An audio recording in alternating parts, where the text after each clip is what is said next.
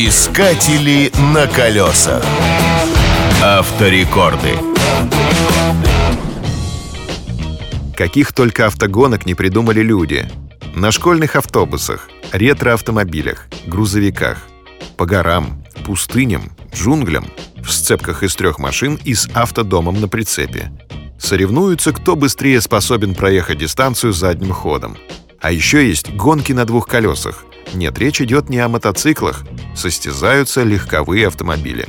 Разум отказывается верить в реальность происходящего при виде авто, которое с огромным креном едет на двух колесах.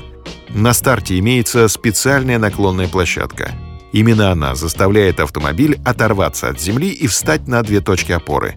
Остальное — искусство водителя. Говорят, что хороший водитель чувствует машину. Чтобы удерживать равновесие в таком неловком положении, требуется фантастическое чутье. Немцы пошли дальше. Они решили выяснить, кто из двухколесных гонщиков является самым виртуозным. Для состязаний использовали кольцевую гоночную трассу возле города Нюрбург. Победу одержал китайский каскадер Хан Юэ. Его мини-купер продержался на двух колесах 45 минут 59 секунд. Можно представить, какие чудеса способен творить этот гонщик, имея в распоряжении не две, а четыре точки опоры. На колесах.